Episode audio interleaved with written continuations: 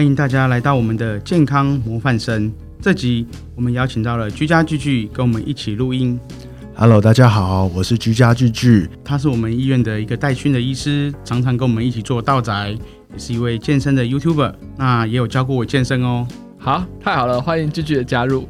那今天有两位道宅牙医师来到我们的现场，那我们想要来听听，那年轻的住院医师跟范医师在道宅的想法有什么不一样呢？那先来问一个大家关心的问题好了，现在疫情情况有变嘛？我们本土的疫情病例增加，那医师你们的道宅服务有没有为此受到什么影响呢？我们的道宅啊，目前来说是没有受到影响，但是有些微的人会觉得说，诶、欸，我们是医院的人，会不会有带一些病毒？哦、所以觉得说，诶、欸，我们要去之前，是不是应该在他们家里面先消毒干净？那对我们来说，这个是一定会做到的，而且我们对我们自身的防护也做得非常好。不管是我们的头帽、口罩、护目镜、隔离衣等等，我们都一应俱全。那这个部分，我们都会在我们事前都先做一些消毒、感控的工作。做完了之后，我们才去到病患的家中开始做道宅。所以，其实病患的家属是不用担心这一块的，反而是我们希望说，我们的病患如果有发烧、感冒或者是有一些症状的家人，能够隔离一下，这样对于我们来说也会比较安全。哦，那如果要保护，就是我们也想保护医师嘛，那我们自己要做一些清洁。那句句，你有没有建议大家做什么样的清洁工作呢？我个人是觉得，可能大门出入口的门把，哦，可能你社区的一些呃一些公共的地方呢，我们是觉得我还是要做一些消毒。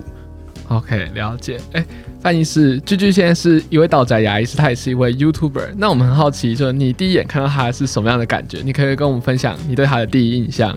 真实的情况是这样子，就是他来的时候，我就觉得他应该是一个白面书生，就是他长得干干净净的，皮肤很白，嗯、那其实也蛮蛮帅的。那我们不知道他是有做健身，后来呢，我们聊了一段时间之后，我们才发现说，哎、欸，他其实是很壮的，因为我们平常都穿了一些隔离衣，看不到说说，哎、欸，他肌肉到底有多结实。那其实后来我们发现之后，就觉得哇，好神奇哦，一个牙医师可以练成这样，实在是不简单。尤其是我们都已经到了中年了，我们今年已经四十五岁了，我们根本没有时间去做健身。朝九晚五，然后晚上还有很多的一些应酬，或者还有其他的一些工会学会的部分，可能没办法健身，但是居家继续做到了，所以我们就觉得说他是非常的厉厉害的一个牙医师。哦，哎，刚刚有提到隔离衣，可是牙医师只是看牙而已，在医院里面也要穿隔离衣吗？哦，当然啊，我们的隔离衣就是说我们会防护到我们的全身到脚，那所以这个隔离衣呢，如果我们是在洗牙或者去做一些牙齿治疗，有一些喷雾或水汽。溅到我们身上的时候，我们就可以保护我们自己。我们下诊的时候你，就把这件隔离衣拿去送洗。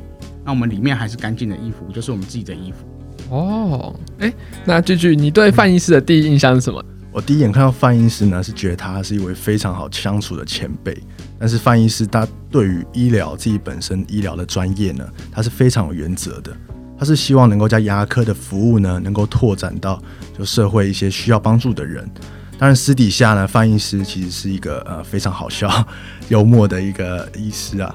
老师他带动我们整个医疗团队的气氛，然后更和谐。因为毕竟现在疫情比较严峻，那其实大家工作压力其实是有一定的压力这样子。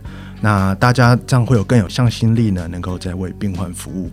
哎、欸，听起来范医师好像是带再带一个 team 的感觉，所以你算是范医师的小队员。对，对对。那为什么会有这样子一个 team 出出现呢？哦。因为我们其实呃牙科的服务啊，那分工非常的细啊，有些人可能是有各个专科啊，那范主任呢就是带领我们这样团队这样进行一个呃牙科的治疗这样子。那聚聚为什么会想要当牙医师啊？嗯，其实我奶奶就是因为牙周的问题，她牙齿其实一直不是很好，然后生活上就有很多困扰，像是想吃的食物咬不动啊，嗯，像我们自己。呃，一些牙齿、口腔的问题啊，其实都有和全身疾病都有很大的关系。那俗话说“病从口入”嘛，那所以牙医师呢，算是病人健康的一个第一个守门员这样子。对，哦，那范医师，你跟呃这句当牙医师的初衷是一样的吗？呃，当然不是啊。我们那个年代，我今年四十五岁，我是二十七年前考大学联考，那个时候呢，牙医师的牙医系的分数其实没有非常的高。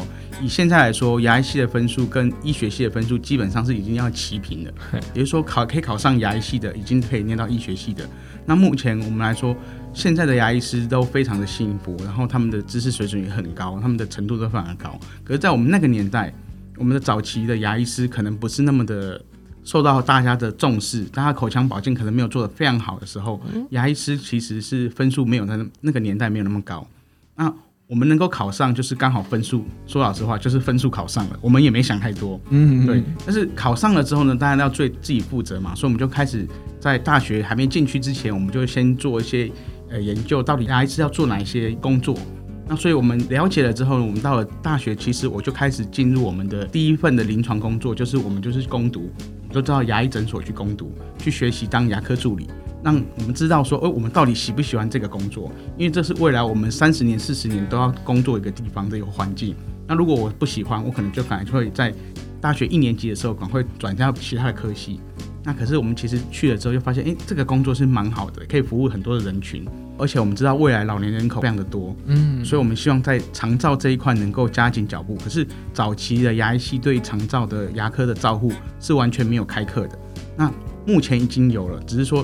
这几年当然是陆续的变得比较火红的一个热门的话题，但是在早期二十七年前我们都不知道。那我们也加入了牙医师，当了牙医系的学生了之后呢，我们希望说可以在这里面学习到一些技能，未来可以为我们的家人，或是为我们的邻居，或者是我们的亲朋好友服务。那其实我们也没有想很多，就只是去念了，就是这样子。哦，哎，范医师，你是大一的时候就去当牙科助理啊？没错啊，其实。牙科助理到目前为止都一直是很缺的，不管是在诊所还是在医院。那我们在诊所端呢，会有一些临时的工读生的一个牙科助理，那我们就去应征。那刚好诊所也是我们的北医的学长，那我们就刚好认识就进去了。哦，哎、欸，这个牙科助理听起来跟呃牙医系毕业学生要去有这个实习的期间嘛，好像叫做 PGY，有什么不一样啊？嗯，牙科助理呢是比较像是呃在。牙牙医师旁边做一些呃辅助的动作，像是很调班一些年纪啊，或者是呃帮病人吸口水这样子的动作。哦嗯、住院医师呢是比较偏向于他是治疗患者牙齿的状况。哦，其实大家以为说，呃，你牙医系你读完，哎，你毕业是不是就可以开始职业？但是中间好像有一个很长的过程，就是可以跟我们介绍一下，从开始念牙医系毕业到你真的能够独当一面到看诊的一个医师，这个过程是什么吗？哦，是。像我们呃毕业之后呢，我们要考一些就是一些执照的考试啊。当然自己私底下呢也是要可能要利用六日的时候啊，可能要去进行就是去听一些大师们的演讲啊，去汲取他们这些前辈的精华这样子。对，然后所以就是私底下其实也是有很多的进修，然后当然医院也有提供很多的资源，像是一些呃原文书啊，然后让我们私底下在 meeting 的时候呢，我们能够就是上台报告，然后做一些。重点的整理这样子哦，你说当了牙医师还要进修，还是在当牙医师之前要进修？嗯，就是一条不归路啊，就是一直不断不断的有一些新的科技嘛，啊，一些新的一些牙科的技术，我们必须要学习。哦，那你最近进修的课程是什么？你可不可以跟他分享一下？进修就是有关于剪辑软体的，哦，剪辑软体的一些 更新。OK OK，了解。啊，那范医师呢？最近有在上什么课程，或是帮别人上什么课程吗？呃，有啊，因为现在是老年化社会，所以我们一直以来在医院，我们都学习了一些很多的活动夹的部分。那除了活动假牙，我们还会再结合一些植牙的部分，所以综合在一起就变成是植牙去支撑我们的活动假牙的一个设计。那这个部分其实在我们医院做的非常的多，我们称之为覆盖性的义齿。那这个覆盖性的义齿呢，对一般的年轻医师来说是非常的陌生的，可是对我们比较资深一点、有常在做的呃医生来觉得说，这个是非常好。对于一般的老年的患者来说，它可以减少他植牙的颗数，然后他手部可能又没有办法，呃，像我们一般正常的拿下来的时候会很紧，那它是类似半活动式的一个活动假牙。那这样子的支撑呢，它既然既可以吃东西，又可以自行摘带去清洁，所以它的口腔保健可以做得非常好。那这个部分呢，是很多的牙医师不太知道的。最近会有大概两次的课程，一次在台中，一次在高雄。哇，那这样一次课程大概会几个人参加？呃，应该都是大概四五十位吧。四五十位，然后全部都是牙医师。对对。然后就来听怎么样做这个覆盖性义齿。对，没错。哇，继续会期待自己以后开始帮大家上课吗？我先上范主任的课，好，之后再说。好，范医师好像是道宅的先锋嘛，那你跟在后面。你第一次跟着翻译师到宅哦？第一次到宅呢，其实我心里是非常非常兴奋的，因为终于可以走出苦，就是象牙塔。哦，因为医院的气气氛其实呃会比较严肃一点。那但是，一到病患的家属呢，我才发现哦，原来到宅它是一个非常考验就是临场反应的工作，因为毕竟你不是在诊间，你也不是在医院，嗯、那其实环境是很多变的，包括我们器材的摆设啊，医护人员的配置啊，其实呢都是一个考验。那我们借由范医师的带领呢，我们依然是将那个任务圆满的达成。最让我印象深刻的是，就是有一次跟范主任去道宅，那病患其实是一个将近八十五岁的老太太，那也有一些失智的情况。那治疗过程中难免会有一些抵抗啊，一些抗拒，但是在最后完成就是全口假牙的治疗后呢，他戴上去，终于能够吃之前自己喜欢的食物。那突然就开心的，就是笑了，然后其实那个画面就是非常的感人，这样子，嗯、对吧？哦，哎，那你第一次听到“道宅”这个名词大概是什么时候啊？道宅可能是，啊、嗯，我是接触翻译师之后才有听过道宅。对哦，那。接下来就带到你的专长，你的专长是健身嘛？然后我之前有看到你 YouTube 上面在健身的影片。那为什么健身这件事跟牙医师有关？为什么还要跟道宅有关呢、啊？可以跟大家介绍一下吗？嗯到宅呢，其实是一个就是像非常需要激励的工作，就是我们可能会搬抬一些器械啊，嗯、然后有些病患呢住在一些偏远的山区，我们还是要开车过去，然后或者是一些比较老旧的公寓，他们并没有电梯，然后我们搬抬器械其实都是要靠我们自己本身的激励，这样子从一楼啊搬到五楼啊，哦、甚至有些呃牙科的设备它高达甚至三十五公斤的重量，啊、对，其实不轻。嗯、那在搬抬的动作其实都很需要我们牙科的背部的肌肉的发展。翻译师呢，他对于自己肌力的训练呢，也是非常的要求，都会要求我们就是在下班之后呢要锻炼，甚至呢还有带我们就是牙科的同仁啊一起去慢跑哦，慢跑非常累，是是在。呃，上班之前吗？还是下班之后？就是利用六星期六的时候，就办一些活动啊，我们也会去跑山路啊，这样子，其实就是也放放松，但也同时也锻炼到我们的体力，然后为我们下一次的道载呢再做准备，这样子。哦，了解。哎，范医师跟居居是在恩主公医院认识吗？你们当初为什么会选择恩主公医院呢？当初选择恩主公医院呢，是因为我知道范医师他长期有在到处义诊，已经做了一段时间了。嗯、那觉得范医师的理念呢，其实是非常温度的，觉得自己呢也可以尽自己微薄的力量，在范医师的带领之下呢，能够一起将道宅的温度呢再回馈给社会。好，那范医师呢会认识那个居家居居呢，是因为他来我们这医院之后呢。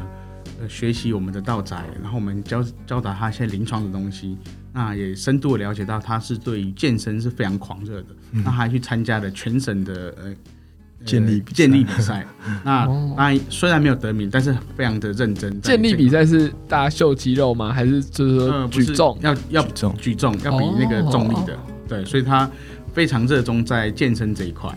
对，那您当初为什么会选择恩主公医院来服务啊？当初我们经由我们的师长的介绍到我们的恩主公医院，那刚好我研究所毕业的时候要找地方工作，那恩主公医院那个时候呢，当初的主任是我们的一个学长，那我们在我们的呃林泽堂林院长的介绍之下，就来到我们恩主公医院做。后来我们做了几年之后，大概五六年之后，原本的主任他就离开了，那就由我来担任主任的工作。哇，从这个当道诊，然后到成为主任，大概过了多久啊？大概过了五六年。哇，那其实蛮算蛮快的吧？呃，应该算吧，我应该算是很年轻就当主任教学医院里面最年轻的主任了吧？大概三十五岁就当主任了。哇，那也当了十年的主任了。没错没错。哇，那范医师你当了大概十年的主任，那你对于年轻医师这辈有没有什么样的想法，或者觉得有给他们什么样的建议吗？我们那个年代对于我们的道宅这样基本上学习的东西不多，但现在我们这个年代，我们可以。呃，很无私的，只要你愿意来学习，我们都会百分之百的把我们所知道的东西教给你。嗯，然后还有就是说，你可能体能的地方，我们也会有呃一些训练，大家一起共同学习，共同成长。我们希望说，新的年轻的医生呢，如果可以的话，能够加入这个行业会更好，因为台湾未来人口老龄化非常严重，这类病患会越来越多。那我们知道，现在如果你是当一个牙医师，你要去外面开诊所，现在的诊所呢，已经比 Seven Eleven 都还要多了。我们现在全台湾的牙医诊所已经将近七千家。